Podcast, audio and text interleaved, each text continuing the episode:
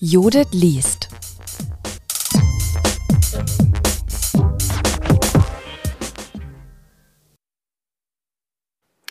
Herzlich willkommen zu einem neuen Format der John Dewey Forschungsstelle für die Didaktik der Demokratie. Dieses neue Format trägt den Namen Die Judith liest. Und in diesem Format stellen wir nach und nach Texte vor, die für unsere Arbeit wichtig sind. Wir präsentieren diese Texte in gelesener Form, denn wir wissen, dass manche Menschen lieber hören als lesen. Und hören, das kann man auch beim Auto- oder Fahrradfahren, beim Kochen oder Backen oder eben in der Hängematte. Der Text, mit dem wir den Anfang machen, trägt den Titel Hoffnung und ihre Losigkeit, politische Bildung im Zeitalter der Illusionskrise. Er wurde im Jahr 2019 von Anja Besant in der Schriftenreihe der Bundeszentrale für politische Bildung mit dem Titel Politische Bildung mit Gefühl veröffentlicht. Der Band ist in der Zwischenzeit leider vergriffen. Umso schöner, dass wir mit der freundlichen Erlaubnis der Bundeszentrale diesen Text als Audiobeitrag präsentieren dürfen. So, gleich geht's los, aber vielleicht noch ein paar kurze Sätze zu der Frage, warum wir gerade mit diesem Text beginnen. Es ist kurz nach Ostern. Wir sind mitten in der dritten Welle der Corona-Pandemie. Wir sind alle müde und wütend, mütend, wie manche sagen, denn nach 13 Monaten in der Pandemie geht uns allen ein wenig die Kraft aus. In diesem Text geht es jetzt um die Frage, welche Bedeutung Hoffnung für die politische Bildung hat. Das schien uns gerade ziemlich passend. Aber hören Sie selbst. Über Hoffnung und ihre Losigkeit. Politische Bildung im Zeitalter der Illusionskrise. In der politischen Bildung wird in den letzten Jahren wieder verstärkt über Emotionen nachgedacht. Ausdruck dieser neuen Aufmerksamkeit für emotionale Fragen ist nicht zuletzt auch dieses Buch. Betrachtet man es genau, wird allerdings sichtbar, dass nicht jegwelche Emotionen von Interesse zu sein scheinen, sondern immer wieder nur bestimmte, Vielfach ist von Angst die Rede, von Wut und Hass, Neid und Ekel, Verzweiflung und Verdrossenheit. Sichtbar wird hier, dass Gefühle, auch wenn man sich in der politischen Bildung plötzlich für sie interessiert, als soziale Pathologien verstanden werden, die es zu bearbeiten und möglichst zu überwinden gilt. Was aber ist mit positiven Gefühlen? Mit Mut und Entschlossenheit, Freude und Dankbarkeit, Liebe, Hoffnung und Zuversicht. Sie kommen bestenfalls am Rande vor. Positive Gefühle scheinen verdächtig. Sie haben offenbar beschwichtigenden Charakter. Denn mit ihrer Hilfe könnte man sich mit dem Bestehenden vielleicht zufrieden geben. Gefühle haben scheinbar keinen kritischen Impetus und eine kritische Grundhaltung ist für die politische Bildung wichtig.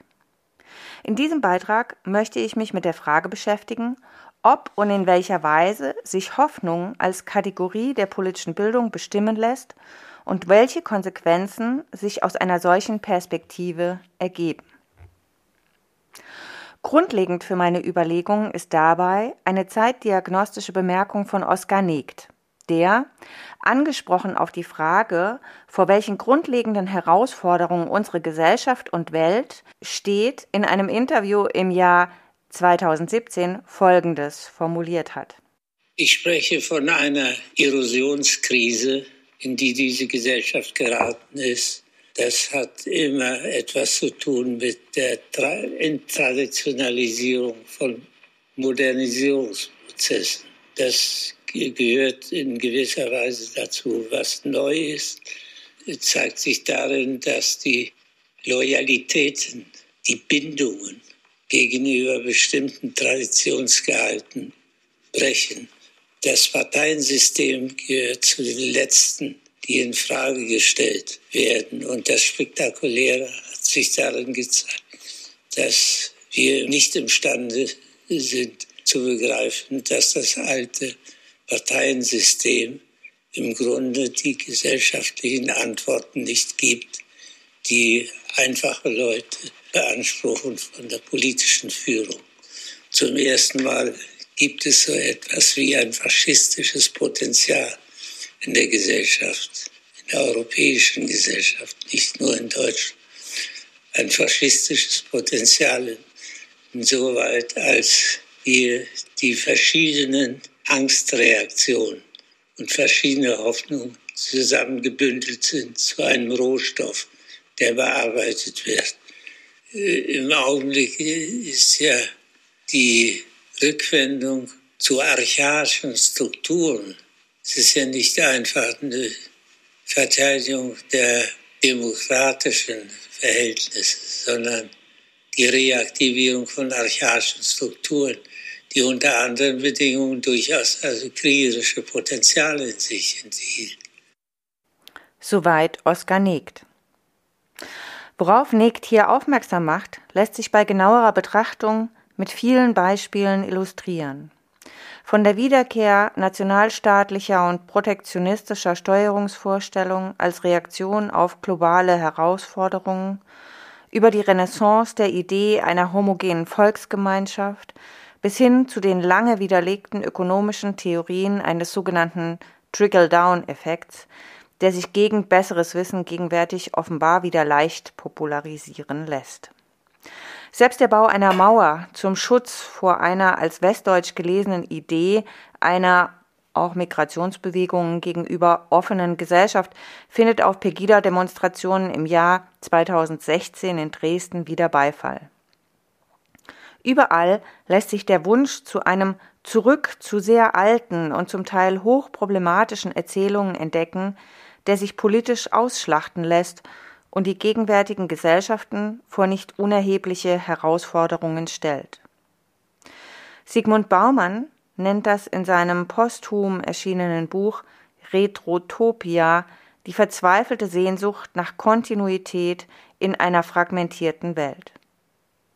Interessant an der Diagnose Negts oder auch Baumanns ist dabei, dass hier die rechtspopulistischen Bewegungen der Gegenwart nicht als Ursache, sondern als Symptom einer grundlegenden sozialen und politischen Krise gelesen werden. Damit öffnet sich der Blick auf mögliche Hintergrundvorstellungen und Tiefenschichten von Problemen, die sich in der alltäglichen Beobachtung der entsprechenden politischen Erscheinungen nicht sofort ergibt. Folgen wir diesem Gedanken, kranken die gegenwärtigen Gesellschaften nicht am Erstarken nationaler und rassistischer Vorstellungen? Teile dieser Gesellschaften finden vielmehr Halt in diesen Ideen, weil sie sich keine bessere Welt mehr vorstellen können. Wichtig ist allerdings festzuhalten, dass nicht nur die Teile der Gesellschaft von der Illusionskrise betroffen sind, die sich von Rechtspopulisten ansprechen lassen, sondern dass mehr oder minder alle Teile der Gesellschaft seit geraumer Zeit davon betroffen sind. Jürgen Habermas hat in diesem Sinn bereits in den 1980er Jahren vom Erschöpfen utopischer Energien gesprochen. Was aber bedeutet diese Diagnose, wenn wir sie aus der Perspektive der politischen Bildung betrachten? Wie soll die politische Bildung auf die beschriebene Illusionskrise reagieren? Beziehungsweise wie kann politische Bildung gelingen, wenn ihre Adressatinnen und Adressaten alle Hoffnungen auf eine mögliche Verbesserung der Welt aufgegeben haben? Auf den ersten Blick mag es durchaus so erscheinen, als ließen sich auf diese Frage bereits entwickelte Antworten finden. Denn die von Negt beschriebene Illusionskrise und ihre Wirkung lassen sich zunächst, so könnte man zumindest meinen, durchaus auf Diskurse beziehen, die im Kontext der politischen Bildung unter der Überschrift Politikverdrossenheit bereits geführt worden sind. Im Unterschied zum Begriff der Illusionskrise, der auf Hoffnungs- und Utopielosigkeit verweist, ist mit dem Begriff der Politikverdrossenheit allerdings die Vorstellung von politischem Desinteresse verbunden. Wenn wir in der politischen Bildung über Politikverdrossenheit gesprochen haben, dann haben wir damit häufig gemeint, dass die Adressatinnen und Adressaten zu wenig Interesse am Gegenstand Politik und kränkenderweise auch an den entsprechenden Bildungsangeboten aufbringen. Diese Deutung des Zusammenhangs hat sich angesichts der Engagementbereitschaft und dem durchaus entwickelten politischen Interesse beispielsweise der Pegida-Sympathisantinnen und Sympathisanten aber leider als haltlos erwiesen. Als Problem kann damit nicht Interessenlosigkeit festgehalten werden, sondern tatsächlich Illusions- und Hoffnungslosigkeit. Denn für relevante gesellschaftliche Gruppen ist es nicht vorstellbar, dass die reiche Bundesrepublik die Aufnahme einer nennenswerten Zahl von Geflüchteten bewältigt und sich als vielfältige Gesellschaft fortentwickeln könnte. Es ist nicht vorstellbar, den ökologischen Herausforderungen tatkräftig zu begegnen und das europäische Projekt auf relevante Weise voranzubringen. Die Bürgerinnen und Bürger setzen ihre Hoffnung dagegen auf alte Ideen, Retrotopien, der Abschottung, der nationalen Alleingänge und des ökonomischen Protektionismus. Das lässt sich durchaus auch empirisch belegen. Ausgangspunkt dafür, dass Illusionslosigkeit tatsächlich eines der basalen Hintergrundprobleme der gegenwärtigen politischen Verschiebung darstellt, liefert beispielsweise eine aktuelle repräsentative Studie der Konrad-Adenauer-Stiftung. Im Rahmen dieser Studie wurden die Teilnehmerinnen und Teilnehmer unter anderem gefragt, inwiefern sie den Satz Ich sehe schwarz für Deutschland zustimmen. Sortiert man die Antworten nach Parteipräferenz, wird sichtbar, dass insbesondere die Anhängerinnen und Anhänger der AfD überaus pessimistisch in die Zukunft blicken.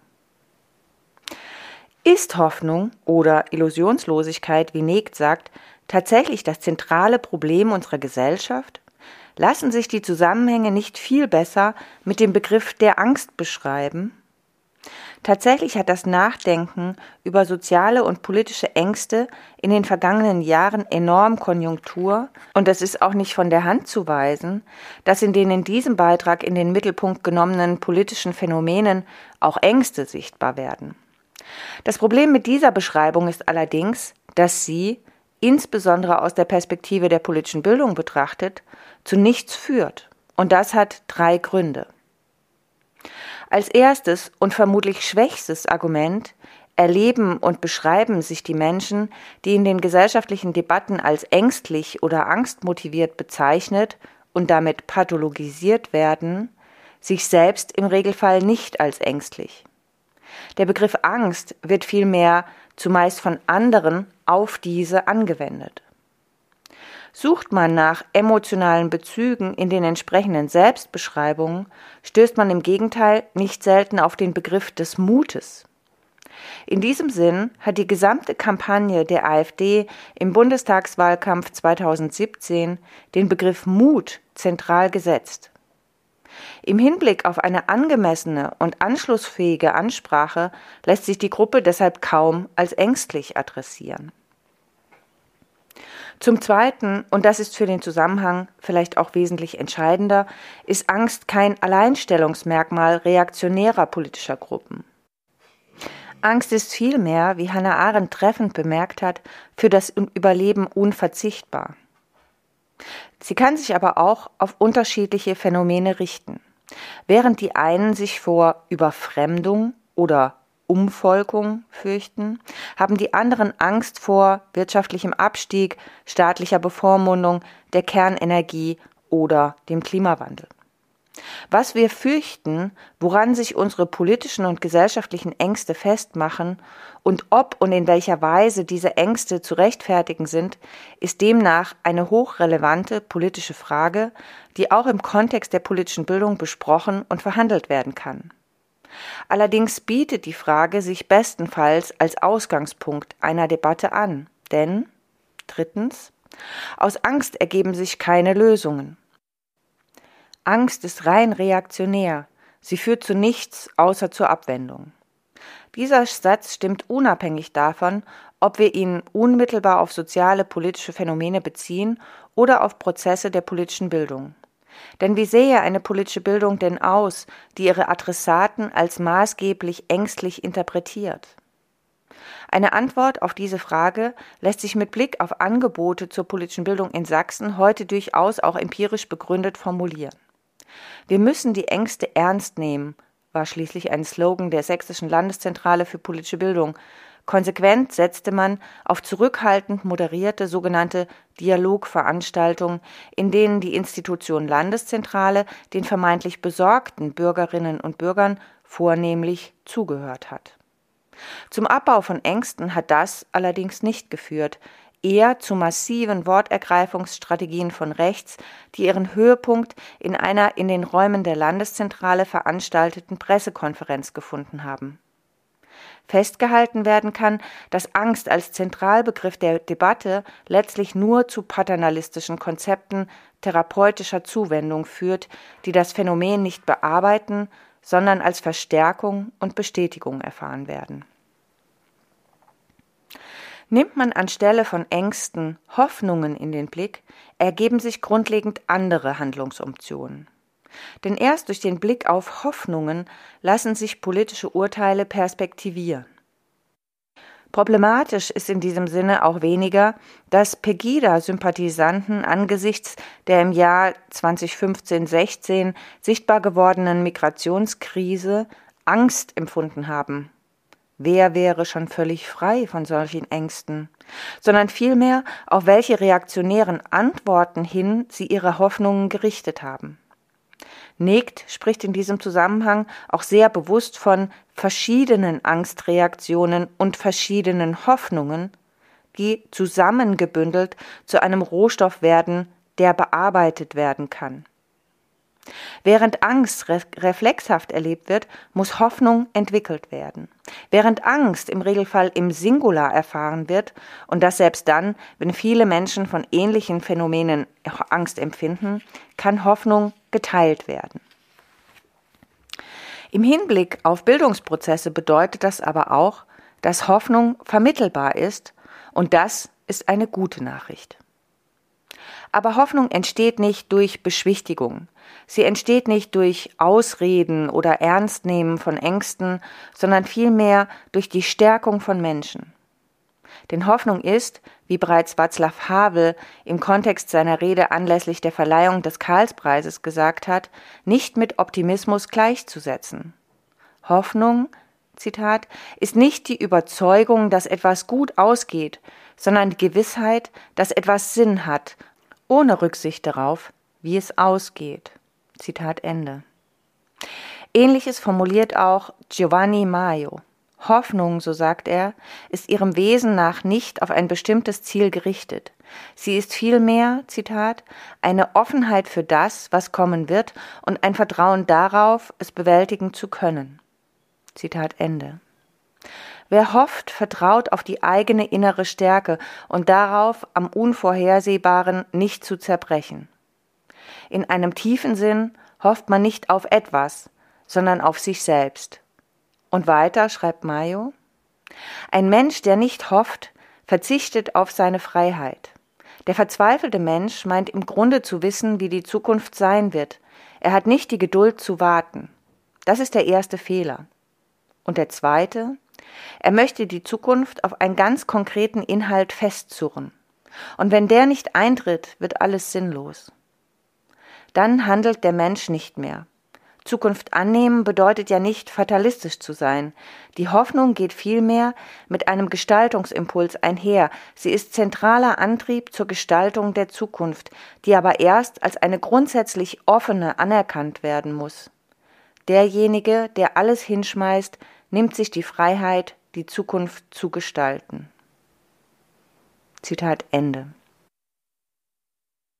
Damit kommen wir zu unserem nächsten und entscheidenden Schritt. Denn vor dem Hintergrund der vorgestellten Überlegungen sollen im Folgenden drei didaktische Strategien beschrieben werden, die auf die eingangs gestellte Frage, wie soll die politische Bildung auf die beschriebene Illusionskrise reagieren, beziehungsweise wie kann politische Bildung gelingen, wenn ihre Adressatinnen und Adressaten alle Hoffnung auf eine mögliche Verbesserung der Welt aufgegeben haben. Die drei Strategien lassen sich wie folgt zusammenfassen. Die erste könnte man nennen Hoffnung sichtbar machen und teilen. Die zweite Changemaking an verdichteten Fällen rekonstruieren. Und die dritte die Welt und Zukunft als grundsätzlich gestaltbar erfahren. Kommen wir zur ersten Strategie. Hoffnung sichtbar machen und Teilen. Im Rahmen der ersten Strategie geht es darum, Hoffnung sichtbar zu machen und zu teilen. Das wirkt auf die politische Bildung bezogen möglicherweise etwas schlicht, gründet sich aber auf den bereits vorgestellten Gedanken, dass Hoffnung geteilt werden kann und sich an der Hoffnung von anderen auch eigene Hoffnung entwickeln kann. Ein schönes Projekt, das sich dieses Prinzip zu eigen gemacht hat und das sich leicht auf Bildungssituationen übertragen lässt, kann man gegenwärtig in der Lobby des Ruby Museum of Modern Art in New York besichtigen. Die künstlerische Arbeit trägt den Titel A Monument for the Anxious and the Hopeful und wurde von Candy Chen und James Rees entwickelt.